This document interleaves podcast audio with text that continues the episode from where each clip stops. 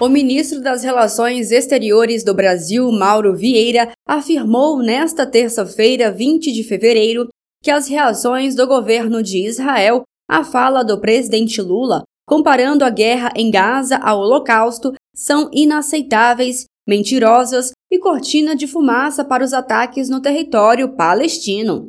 O chanceler israelense Israel Katz voltou a exigir um pedido de desculpas do presidente Lula pela fala em que ele compara os ataques de Israel na faixa de Gaza ao extermínio de judeus na Segunda Guerra Mundial. Nas redes sociais, o ministro da Secretaria de Comunicação Social da Presidência da República, Paulo Pimenta, destacou que o ministro da Defesa de Israel divulgou fake news ao distribuir conteúdo atribuindo ao presidente Lula opiniões que jamais foram ditas por ele. Pimenta lembrou ainda que o Brasil, desde 7 de outubro, condenou os ataques terroristas do Hamas em todos os fóruns. Nossa solidariedade é com a população civil de Gaza, que está sofrendo por atos que não cometeram. A fala do presidente Lula sobre a ação de Israel na faixa de Gaza repercutiu no plenário da Câmara. O deputado federal Arlindo Chinaglia, do PT de São Paulo, defendeu o presidente Lula por denunciar as atrocidades do Estado de Israel em Gaza e criticou o silêncio do mundo diante da brutalidade cometida pelo governo de extrema-direita de Benjamin Netanyahu contra os palestinos. O presidente Lula foi o primeiro presidente brasileiro a visitar Israel, falou no parlamento de Israel e foi aplaudido de pé. Portanto, nenhum de nós desrespeita o povo de Israel. Nenhum de nós participa de uma atitude preconceituosa. Não. O segundo ponto é que o Netanyahu, ele não representa todo o povo de Israel. Ele é de extrema direita. A UNICEF chamou Gaza de cemitério de crianças. Vou repetir: 12 mil assassinadas. Muitas queimadas pelos, pelo fósforo branco.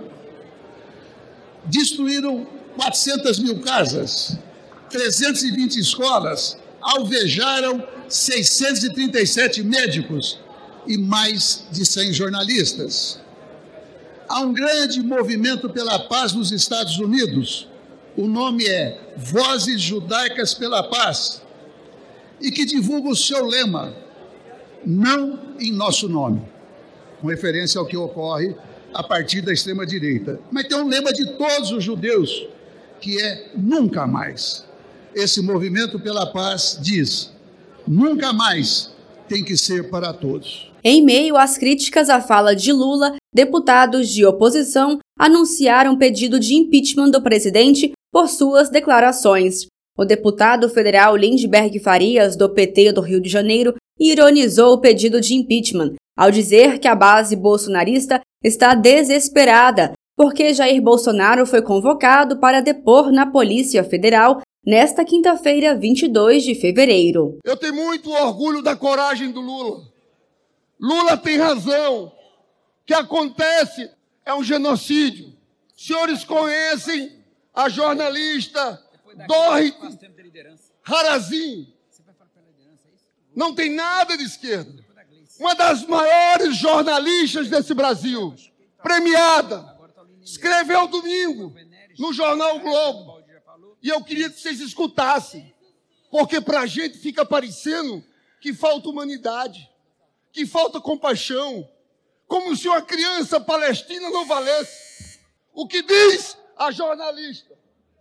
Em Gaza, as crianças feridas, sem familiares vivos, abrigadas em hospitais ou junto a agências internacionais, por vezes nem sequer sabem declinar o nome.